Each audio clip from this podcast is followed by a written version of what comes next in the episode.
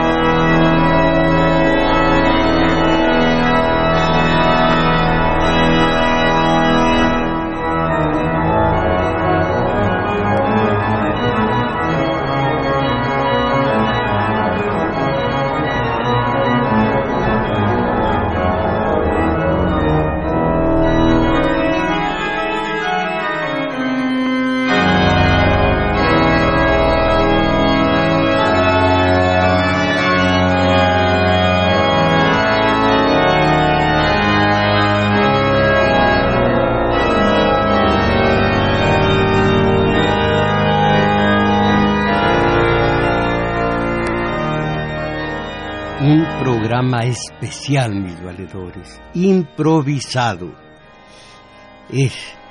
tenía yo eh, mi, mi, programa, el material para el programa domingo 7 de este 9, domingo 9 de junio del 2019, cuando eh, había yo pasado la tarde de ayer en un homenaje a un difunto, mucho, muy querido mío, un homenaje al difunto y de allí directamente a dormir porque ya era noche. Y hoy, hoy me entero al, leer siete, ocho periódicos, me entero de que las eh, de que la amenaza de las eh, de los aranceles se había conjurado. Entonces me di a espigar entre tanto, tanto material algo de lo más significativo que, que encontré. Y al pasar por mi biblioteca tomé un libro como remate de lo que está ocurriendo el día de hoy, de tal manera que hoy lo que ocurrió con Trump, con López Obrador, con los aranceles, con esa reticencia de la derecha, esa reticencia de los reaccionarios. Bueno, sí, pero, bueno, sí, pero puede ser que bueno, sí, pero el pero gigantesco, eh, alumbrado con gas neón, el, el pero, allí está. Bueno, sí, pero... Y en el pero, todo lo que se diga de bueno, sí, todo lo que se hable al respecto, todas las tesis, los eh, lo que se diga acerca de lo ocurrido ayer, eso, eh, lo que se diga tiene eh, una falla de origen, porque no está cimentado en la realidad objetiva, sino en la parte eh, de hepática, en la parte de los hígados, en la parte de las pésimas ideologías que nos ha infiltrado el capitalismo, eh, eh, ideologías tan dañinas como la democracia, la representación de los legisladores, eh, los derechos humanos, en fin, esas eh, ideologías que son corrosivas, que son pésimas y que mantienen a la gente perfectamente aleccionada porque la gente es, es ignorante, es eh, es ajena, es, eh, no, no aprensiva, sino al contrario, es totalmente anuente a todo lo que le diga la tele. Fíjense ustedes que acabo de leer una línea, nada más una línea, pero muy interesante, de José Saramago, el, el autor del ensayo sobre la ceguera. Y dice lo siguiente, esa línea, la televisión es para los ignorantes la analogía de la de Platón, la fábula de Platón, la de la caverna. Y ustedes saben muy rápidamente, luego les digo la base de lo que es la eh, eh, analogía, la fábula de la caverna de Platón. Antes digo a ustedes, ¿qué les parece lo ocurrido con los aranceles, con el reculón de Trump, eh, con las declaraciones tanto de López Obrador como de Ebrard, el secretario de Relaciones Exteriores y demás, ¿qué pueden opinar ustedes sobre el tema improvisado que les propongo?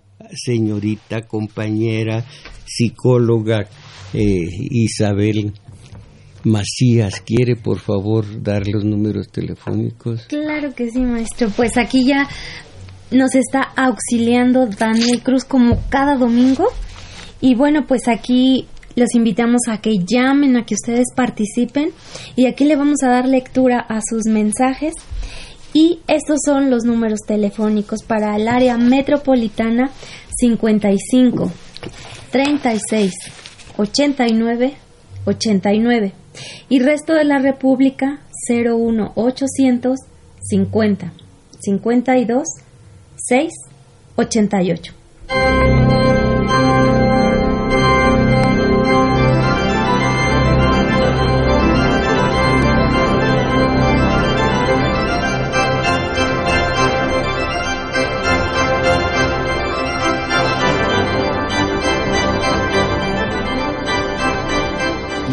¿Qué hay con la música que estamos oyendo? La música que estamos escuchando en nuestro domingo 7 es Bach para órgano. Bueno, entonces, recuerden ustedes, sí, sí, sí se pudo, pero la reticencia del reaccionario, la reticencia del hombre de derecha, la reticencia en este caso, para comenzar, de, no del PRI, que curiosamente está de parte de López Obrador en este asunto de las eh, de las, los aranceles, sino del PAN y de los la chiquillada, que ya prácticamente lo es, también el propio PAN y todos los demás. Bueno, les decía, miren, la la analogía, la fábula más bien, eh, la alegoría, esa es la palabra eh, más justa, la alegoría de la caverna es la siguiente. Dice Platón, imaginen ustedes a eso, una caverna en donde están encadenados de manos, pies y cuello unos seres que desde que nacieron fueron encadenados en esa forma, de modo tal que no pueden volver el rostro hacia sus espaldas, sino que toda su visión se concentra en la roca que tienen enfrente, en la caverna. Y esa roca es toda su visión y es toda su referencia de la realidad objetiva. Acá atrás hay una especie de corredor donde pasan los transeúntes, los romeros, van y vienen hombres, mujeres, niños, eh, que representan en este caso la vida. Y entre ellos y los encadenados hay una gran hoguera inextinguible y por lo mismo en esa hoguera eh, no, no al frente, sino atrás de ellos, atrás de, del, del corredor donde van caminando estos transeúntes, eh, se proyecta la sombra de todos ellos, gracias al fuego de, la hornaza aquella. Entonces, todo el mundo, toda la realidad objetiva que aprecian los encadenados es las sombras de quienes van pasando en una o en otra dirección. Llevan objetos eh, en sus manos, en sus eh, hombros, y todo eso se proyecta en la roca de la caverna. Ese es el mundo de estos infelices encadenados. Sigue la alegoría, pero esto ya se los contaré después. Pero fíjense ustedes qué exacta es esa alegoría de la caverna que concibió Platón hace eh, dos milenios y varios siglos y la televisión. La mayoría de los mexicanos mediocres, incultos, porque no pasaron de secundaria, de prepa hasta ahí, todos ellos creen que las mentiras, los embustes, la, la realidad embustera que ven en la tele es la verdad y es la vida. Y no es más que sombras, como dijo no, no Shakespeare, ni, ni lo dijo Nietzsche, sino un bolerito chocante. ¿Quién canta sombras nada más? Sombras. No, me sé el nombre, maestro. Eh, este se llama ah, Javier Solís. Javier Solís. Qué, qué genio del conocimiento es el compañero Arturo Flores. Javier Solís. Es más, hasta pudiera venir y tararearla para nosotros. Bueno, entonces, sombras nada más. Y según esas sombras, piensen ustedes, ¿Quién es el dueño de la tele? Un ricachón, un, mega rico que invirtió muchos miles, muchos millones para tener esa tele y ese periódico y esa estación de radio, cada uno en su, en su sitio. Entonces, eh, en el, ya hizo la tele, ya hizo la estación de televisión ahora para que, para que beneficie a sus eh, intereses, beneficie sus intereses, pone a, voceros oficiosos de ese, de ese mega rico, de ese oligarca. No va a poner a gente eh, contraria, no va a poner a gente de izquierda siendo él absolutamente reaccionario. No va a poner a gente de izquierda, no tiene vocación de suicida. Bueno, y todos los mexicanos, estoy, estoy generalizando y eso está mal, pero para entendernos, nada más para entendernos, los mexicanos a dos nalgas, recibiendo, hablando de nalgas, recibiendo por el conducto que está cercano a las nalgas, la cultura, la información que tiene esa calidad como para como para bebérsela por eh, eh, la parte trasera. Esa es la información que reciben. Por lo mismo, si no son reaccionarios de, de fondo, es porque les falta el conocimiento para, para la reacción, los, la historia, eh, la teoría política y demás, pero lo que alcanzan a ver esas sombras que les dan los López Dóriga, eso es, la, eso es lo que eh, constituye la cultura política de esa gente. Bueno, sucedió que los aranceles fueron, se fueron para atrás. Y aquí les voy a decir eh, lo que ocurrió según el cable que llega de Tijuana, Baja California. En las a dónde habrá un poquito de luz en las calles de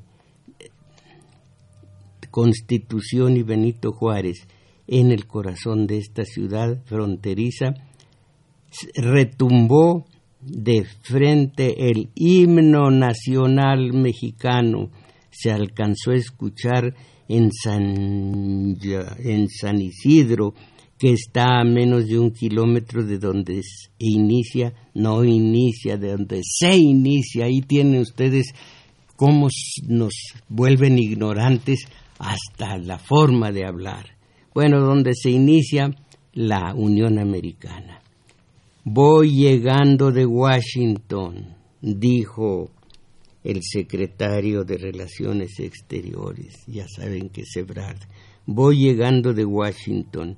Estuvimos muchas horas trabajando para evitar, como se logró, que no nos impusieran las tarifas. Eh, ¿Se da usted cuenta del disparate que esto significa, eh, eh, compañera Isabel Macías? Mire, hemos trabajado muchas horas para evitar, como se logró, que no nos impusieran tarifas. Evitar que no nos impusieran. Logramos que sí nos impusieran tarifas. Eso dice la lógica de esta redacción, que no creo que sea de Trump, eh, digo de Ebrard, sino de quién es, quién es, uff, no se alcanza a ver. Bueno, pues de... Nación. Ah, pero es un correo. Bueno, entonces no puedo decir quién es el, el autor. Eh, hemos trabajado para evitar, como se logró, que no nos impusieran tarifas evitar que nos impusieran tarifas. Y agrega, no ganamos todo, pero tal como se dijo, hay, eh, le dije yo al presidente eh, cuando le rendí mi reporte, no hay tarifas y salimos con la dignidad intacta. Pues bueno, como decían allá en el pueblo, ya ves que sí, ahora soy yo el que el de las reticencias. No, yo soy definidamente de izquierda, radical, y estoy contra, eh, contra esto de que se evitó que hubiera aranceles. Ah, qué felicidades, oligarcas. No es cuestión, como dicen estos eh, funcionarios, de economía, no es de macroeconomía y están beneficiando a los oligarcas, no a los obreros, ni a los campesinos de salario mínimo y, la microeconomía eh, doméstica no la están beneficiando, están beneficiando la macroeconomía. Y ahí hay muchísimas razones que pueden arguir para decir, con esto se beneficia México. se benefician unos cuantos que son los oligarcas. México va adelante con los oligarcas, pero cuando se diga ya no hay trabajo no remunerado, ya no se está robando el oligarca el trabajo del obrero. Entonces sí, o como decía mi nina, así sí, así sí. Pero mientras tanto se beneficia la macroeconomía. Yo no estoy poniendo reticencias a lo ocurrido, estoy poniendo reticencias a que se diga economía sin que se aclare cuál economía, la micro o la macro. Eh, si me dicen eh, que los oligarcas crean la, fuentes de trabajo y demás, todo lo que ellos dicen, eso es una trampa verbal. Mientras el obrero, el campesino, sean despojados de su trabajo y solamente se les dé para que sobrevivan con su familia, es una trampa decir economía. Se beneficia la macroeconomía. Aquí dice triunfó la política y, a Ebrard salimos con dignidad. A ver, triunfó la política. Voy a leer a, lo que dijo López Obrador como jefe y representante del Estado mexicano. No puedo permitir a nadie que se atente contra la economía de nuestro país. Señor López Obrador, siempre he votado por usted, siempre voté por usted, desde la primera hasta la última vez que lo intentó.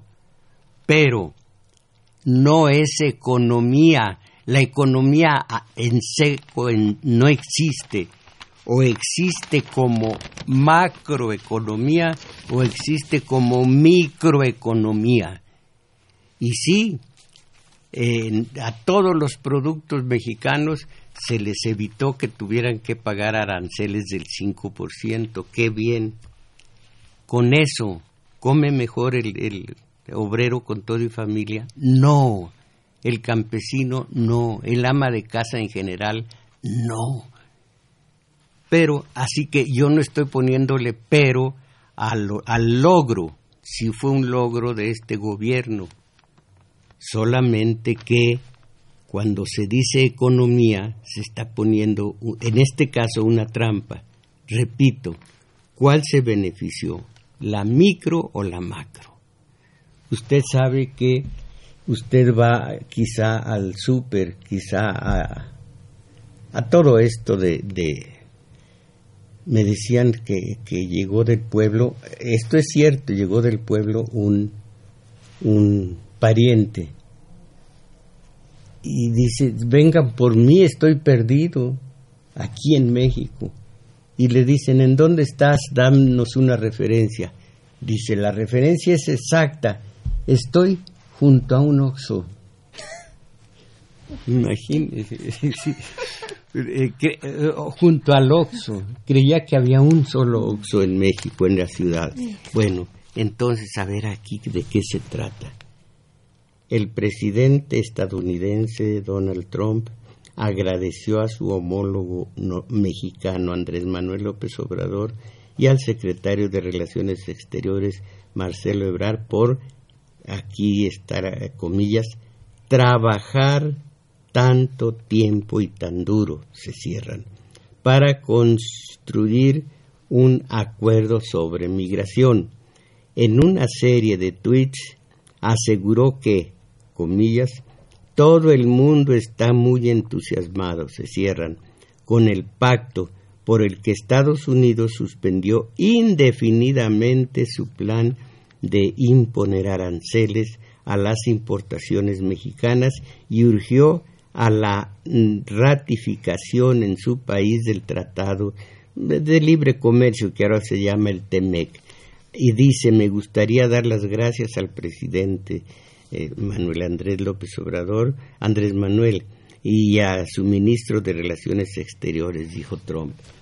Según esta conducta, usted que sabe de, de psicología, ¿cómo podríamos colocar a este hombre de las altas y bajas, altas y bajas. Un día durísimo y otro día suavecito. Eh, es eh, no, bueno, ¿eh? ¿es bipolar? Pues sí, es la bipolaridad. O una inestabilidad.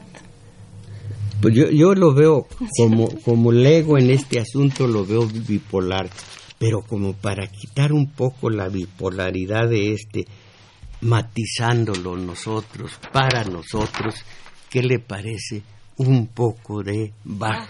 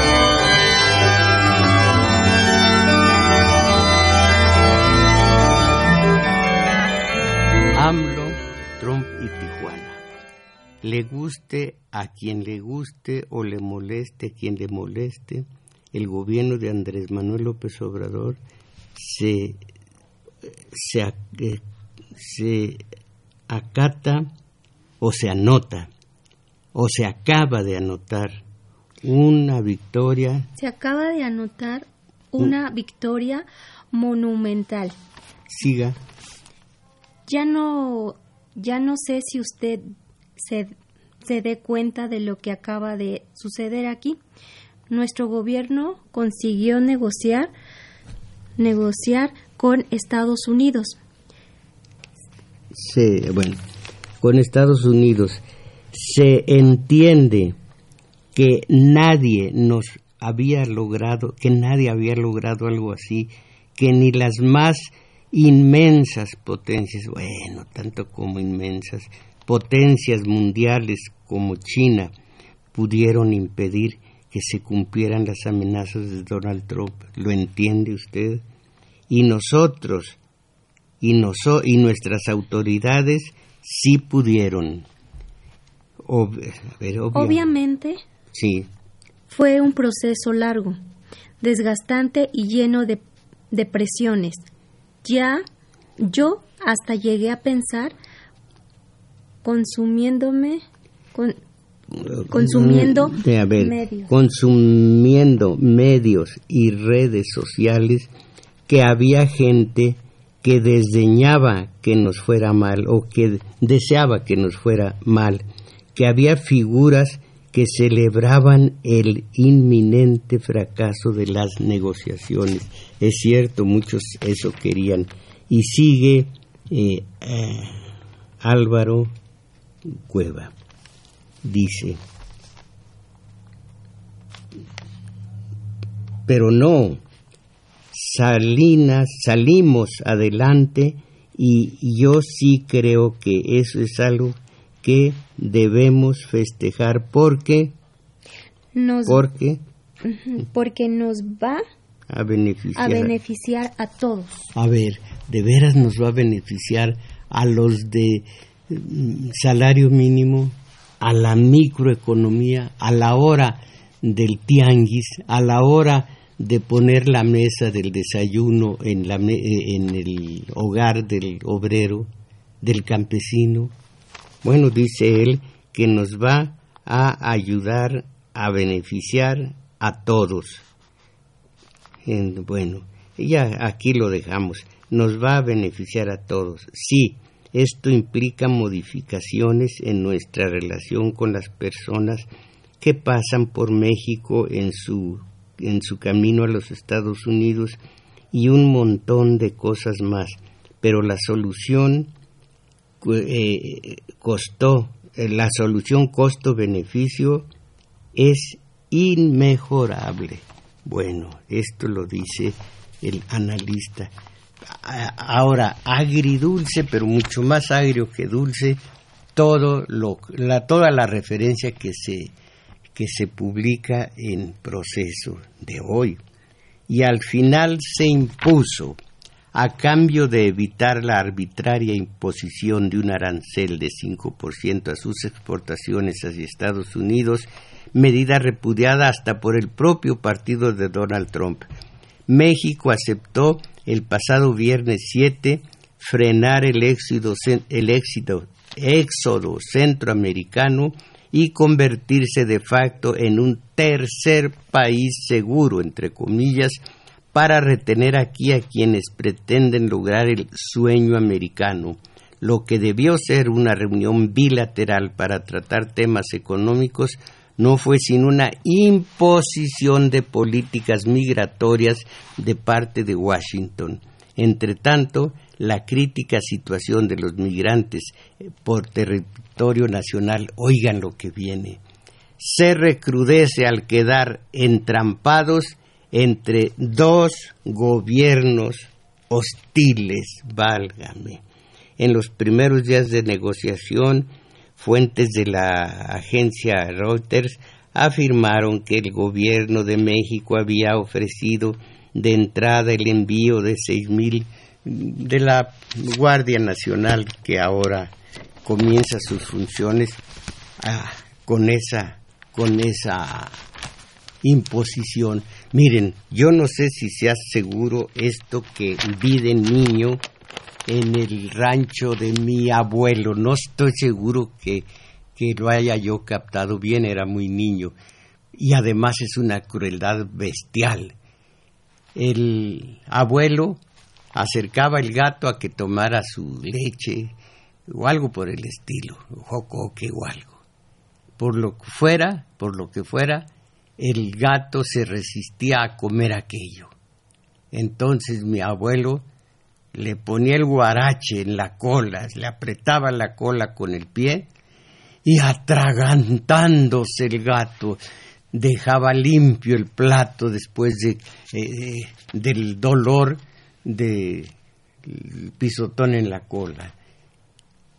Si es cierto o no lo que vi, si, si capté bien la situación, me duele pensar que de alguna manera nos pisan la cola y decimos, sí señor, cómo no, lo hacemos, cómo no, eh, lo que usted quiera, patrón.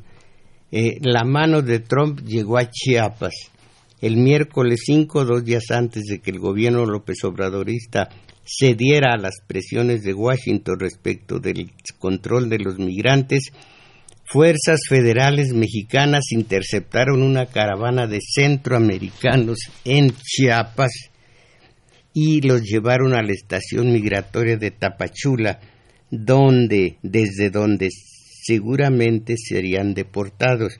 El fenómeno no es nuevo. El fenómeno no es nuevo, cuentan a proceso activistas pro derechos humanos, pues en sus primeros seis meses el gobierno federal ha desmantelado todos los intentos de repetir la, la epopeya del llamado éxodo centroamericano.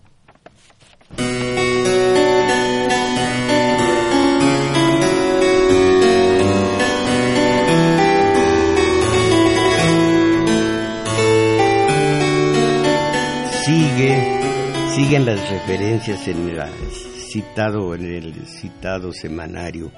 Miles de migrantes atrapados entre dos gobiernos hostiles.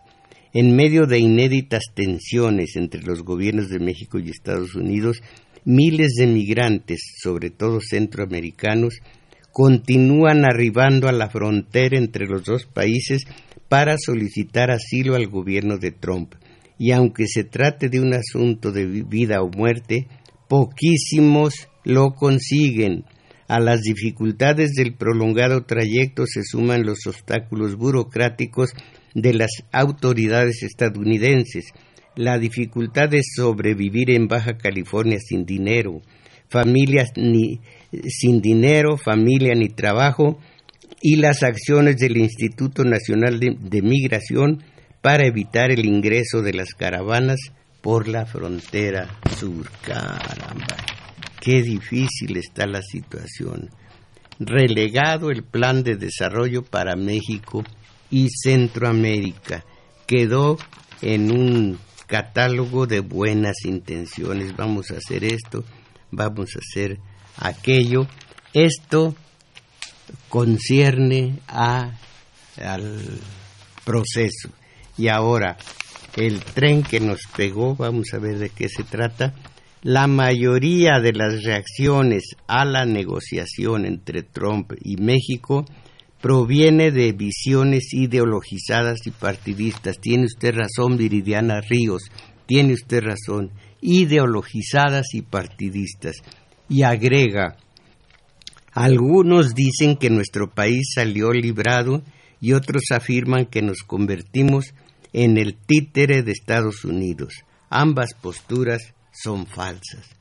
Para mí, que tiene usted razón, no he leído el artículo, sino solo el principio, no he tenido tiempo de más, pero ambas posturas, claro que sí, son falsas. Decir que ganamos y decir que ahora somos peleles de Estados Unidos, nunca, nunca, nunca lo hemos sido. Caramba. Cedió México, dice el New York Times. México cedió. Washington. El trato para evitar aranceles que el presidente Trump anunció el viernes pasado ahora consiste en gran parte de medidas que México ya había eh, prometido tomar con pláticas anteriores con Estados Unidos, de acuerdo con funcionarios de ambos países. Esto lo publica el New York Times. La declaración conjunta dice que México aceptó el despliegue de la Guardia Nacional en la frontera sur para eh, la frontera sureste, no precisamente sur, pero en fin, la frontera sur para frenar la migración indocumentada. Pero el gobierno mexicano ya había prometido hacer eso en marzo durante la plática secreta sostenida en Miami, que a los, los gringos de segunda dicen Miami, entre, eh, eh, entre Melsen, entonces secretaria de Seguridad Nacional de Estados Unidos, y Olga Sánchez, la secretaria de Gobernación de México. Y así continúa la, el artículo de que México cedió ante Estados Unidos. Pero, a ver si tengo a la mano, si no lo digo de memoria. Bueno, qué difícil es eh, verlo, decirlo de memoria.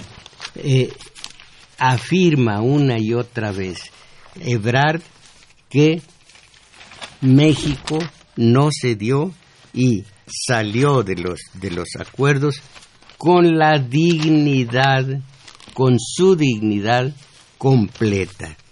Elogia a Trump, bueno, con su dignidad completa. Eh, López Obrador encabezó el acto de unidad en, en, en Tijuana y dice, salimos con la dignidad intacta, dice Ebrard. Y como les digo, ya venía para acá, ya había oído en un radio pequeño que tengo que la efervescencia que ocurrió en Tijuana y entonces al bajar rumbo al vehículo para venir con ustedes, tomé un libro que así decía, no estamos dispuestos a renunciar a nuestra soberanía. Abril del 2003. Voy a leer primero lo que dice el secretario de Relaciones, el ministro de Relaciones Exteriores, y luego les digo de qué país. Un plan tras otro se han a, ver si a ver si leyendo oyendo esto eh, eh, encuentra usted acierta a saber de qué país eh, está hablando el ministro. Un plan tras otro se ha estrellado contra la unidad de nuestro pueblo contra la autoridad moral de nuestra revolución ante su pueblo, contra el hecho incuestionable de que la inmensa mayoría del pueblo apoya y defiende a su revolución contra el incuestionable liderazgo moral de la dirección histórica del Ah, que esto no lo entiendo, defiende a su revolución contra el incuestionable liderazgo moral de la dirección histórica de la revolución. No lo entiendo. Han chocado con eso, no han podido sobrepasar una resistencia que ha causado la admiración del mundo.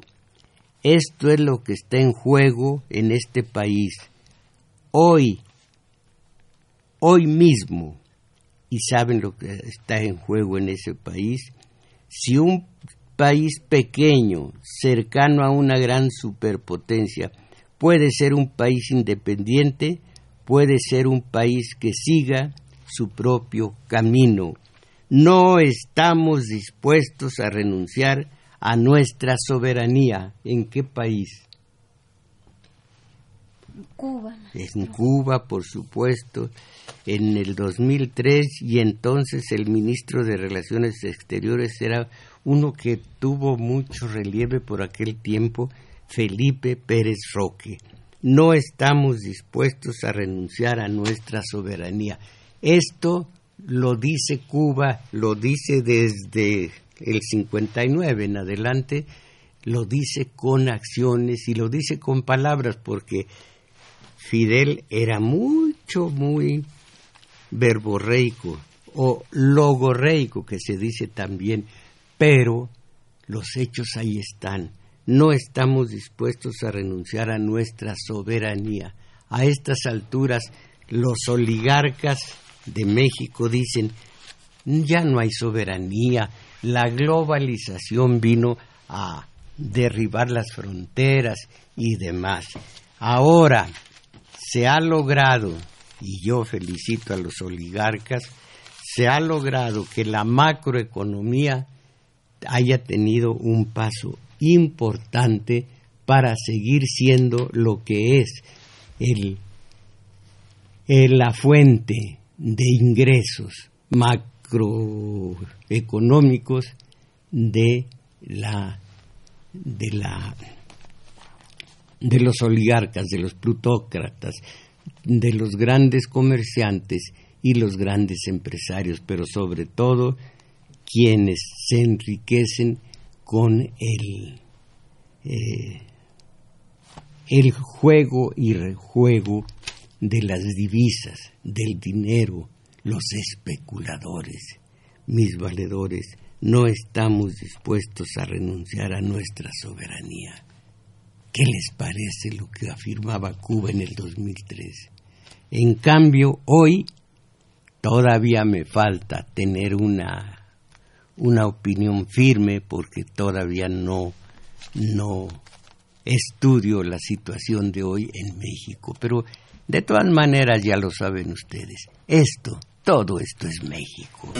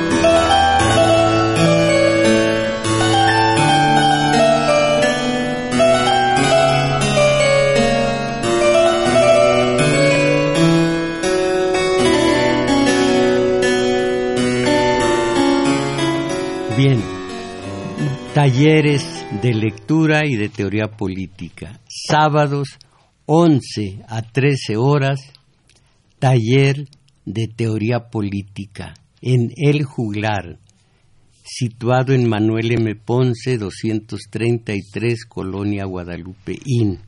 La, la referencia de cada domingo y del sí de cada domingo.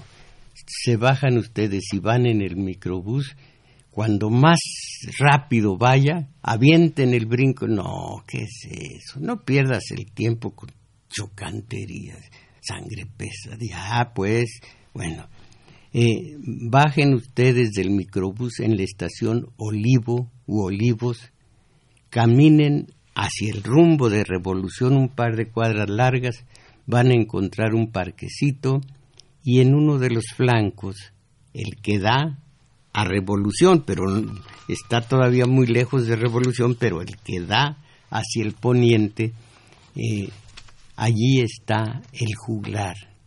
Los espero el sábado a las once, once y cuarto, once y media. Son mexicanos, no conocen del todo lo que es la puntualidad. Y el domingo allí mismo en el juglar los espero de una a dos y fracción de la tarde para, repito, nuestro taller de lectura. Tenemos hoy un relato y un poema y una plática que me parecen interesantes. Digo, me parecen. Oigo, oigo a los comentaristas o más bien a los conductores de, de programas. Caramba, qué, qué ignorancia. Eh, dicen, por ejemplo, un corte comercial y seguimos con esta interesante eh, entrevista. Hábleme un poquito. Hábleme un poquitito. Diga un poquitito de... Cuéntenos un poquitito. no, pero lo, lo, más grave es esto. Eh, seguimos con esta interesante historia. ¿Cómo califican, cómo se atreven a calificar de interesante ellos cuando me parece interesante, ojalá que juzguen ustedes interesante, pero no, no juzgar así a rajatabla tabla con esta interesante historia o entrevista, pues a quién, eh, qué tal si a mí no me parece interesante. Pero esto, este, este interesante programa, este tema interesante, espérense dejen que lo diga la gente, no ustedes, no se arriesguen. ¿Cómo yo voy a decir este programa, domingo 7, ah, qué gran programa, es bueno, pero es lo mejor de lo mejor. No creo que en el mundo haya un programa así de ameno, de interés. ¿Qué es eso? ¿Qué es eso? Cálmate. Bueno, entonces, el domingo de una, de una a, dos y fracción de la tarde, a ver, dilo de nuevo, no te aturulles, el domingo de una a dos y fracción, eh, taller de lectura. Allí no hay reglas, en este no hay reglas, no, no va a la razón, va al sentimiento, al sentimiento. Y conste que sí se logra que nos conmovamos. Eso lo di, lo veo, lo ve, lo palpo, bueno, palparlo no, porque no se dejarían las compañeras, pero sí lo percibo, sí se emocionan. ¿Por qué se ríe? ¿Eh? Ya me imagino palpándolo usted, cachetadón me va usted. Eh, Santo cachetadón. eso decía, decía mi hermanita que estaba chiquita y mi padre le daba una especie de caricia, ya, cálmate. Llegaba mi madre y ella rajaba leña, mi hermana decía, mi papá me ha dado un santo cachetadón. mi padre movía la cabeza. Bueno, en que ya estábamos los dos talleres de lectura y de teoría política. Ahora los mensajes de ustedes en Alcaldía Cuauhtémoc, a la Alcaldía eh, Emma Sandoval, ¿cómo le llamaría el valedor al beneficio que, que, ¿qué dice? Trae no pagar. Trae, pues aquí no dice trae, pero... Trae no pagar. Bueno, no pagar aranceles a un nivel macroeconómico, esto ayuda a la microeconomía. ¿Usted qué dice, Emma Sandoval? Le va a ayudar y, cuánto lo va a ayudar cuando vaya al tianguis, cuando vaya al super chiquito, cuando vaya a hacer su mandado de la semana, cuánto le va a ayudar. Lourdes. Señor Mojarro. No, no, pero como... Ah, Jauregui. Lourdes Jauregui. Eh. Señor Mojarro, ¿Qué hubiera hecho usted en este asunto de los aranceles? Ah, ya se parece usted a Peña. ¿Qué hubieran hecho ustedes eh, en esta situación, señora, eh, señora o señorita Lourdes? ¿Cómo se puede preguntar esto? A ver, ¿qué hubiera hecho usted, señorita Lourdes, en, en este asunto de los aranceles? Ay, me va a tachar de safio. Francisco, eh, perdón, Ernesto Vázquez, dos observaciones. Primera, no fue negociación, fue extorsión. Segundo, México no es un país seguro ni para los mexicanos. Allí hay más opiniones. Agustín Mondragón, maestro Mojarro y Radio Escuchas. Ayer por fin la ultraderecha vendepatrias se quitó la máscara. Los priistas, panistas y periodistas el Poder Judicial, incluyendo la Suprema Corte de Justicia, al no acudir al llamado de unidad por México, pues por nuestro presidente de la República, pero sí acudieron al llamado de vender patria Enrique Peña para avalar el pacto por México con el cual el neoliberalismo hizo la economía y soberanía mexicana. Están muy extensos estos. Eh, mm, Alejandro Sandoval, maestro Mojarro, considera que con estos con estos acuerdos México está contribuyendo a la reelección de Trump. Eh, eh, mire, ¿cómo se llaman estas estas preguntas? Cerradas o abiertas. Bueno, ah, esta es una pregunta cerrada. Yo con contestar sí o no, ya, ya salí del paso, pero eh, considera que con estos acuerdos, pues claro que todo, todo, todo lo que está haciendo a estas alturas Trump y que tomó como como de eh, eh, juego de tírele al blanco, claro que todo es un asunto de reelección para el 2022. Francisco Galindo, por respeto al maestro Mojarro y a la estación que transmite su programa, ¿será posible que hagan algo para que no se mezcle otra estación mientras usted está hablando? José... Espéreme. Eh, ¿Cómo pudiéramos hacerle? Porque sí es grave.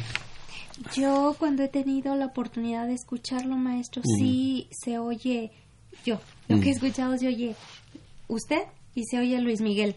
Y usted y Luis Miguel, sé como que se empalman las... ¿Quién es Luis Miguel? Pues un artista. ¿Y él, qué, ¿Y él qué está diciendo? En... Pues está cantando. Ah, cantando. Entonces se oye usted mm. y un poquito él y un poco de los dos. Campechaneados. Sí. Ah, bueno. Eh, entonces, eh, tiene él... Bueno, yo tengo música de fondo, Luis Miguel, y él tiene comentarios de fondo, así que ahí nos la llevamos. Que no me cobre regalías él ni le cobro yo. José Castillo, tengo años escuchando, pero el día de hoy no es posible escucharlo debido a que está, está encimada otra estación en la radio, lo que le comentaba. Ay, esto me parece grave, quién sabe. Eh, Fermín Ruiz Ramírez, ay, ay, ay, ay, ay, espéreme, de Fermín Ruiz Ramírez y... ¿Y qué? Y Cardone. Y Cardone. Oiga, yo nomás soy el valedor, yo nomás soy mojarro. ¿A poco necesita usted? Fermín Ruiz Ramírez. Y bueno, eh, para el valedor Tomás, que sea mi portavoz de este mensaje. La etapa de la segunda, eh, de la segunda, así dice aquí, transición, hubo un secretario que le dijo al presidente de la República, ahora o nunca, ahora es cuando. Señor presidente, ese presidente se llamaba Benito Juárez García y el secretario era don Guillermo Prieto. Usted, maestro, debe ser el portavoz para decirle al presidente López Obrador, ahora es cuando. No, yo no le diría, ah, eh, acabo de leerlo en Cuautitlán se escucha bien, ah, qué bueno. Pero eso de, tratar de comprar un lote en Cuautitlán y luego y luego fincar y demás para poder oír al valedor, pues está medio caramba. Pero, no, señor, eh, yo no le voy a decir al presidente López Obrador ahora es cuando. Yo no soy menor de edad yo no tengo papá, por desdicha no tengo papá, y si tuviera a mi padre Juan, de todas maneras, no reconocería a un político como papá. Yo, le yo me digo a mí y le digo a usted, don Fermín, y le digo a los valedores, ahora es cuando, siempre, ahora es siempre, tenemos nosotros, nosotros, que organizarnos en células autogestionarias, sacar la fuerza que hay en nosotros y quien quiera leer gratuitamente baje en, de, internet el libro que me publica Grijalbo que se llama Mis valedores al poder popular. El poder popular es todo. Estos son unos cuantos, los políticos son unos cuantos, nosotros somos muchísimos. Ellos no necesitan el cambio como si lo necesitamos nosotros. Ahora es cuando, pero no, señor don Fermín, no a otra persona, no a López Obrador.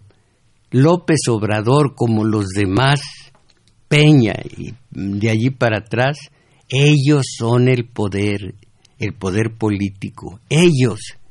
Y nosotros somos nosotros y no hay una no hay un vínculo especial entre ellos y nosotros como para que entre todos, López Obrador y nosotros, no, yo no lo creo. Yo creo en ustedes y en mí.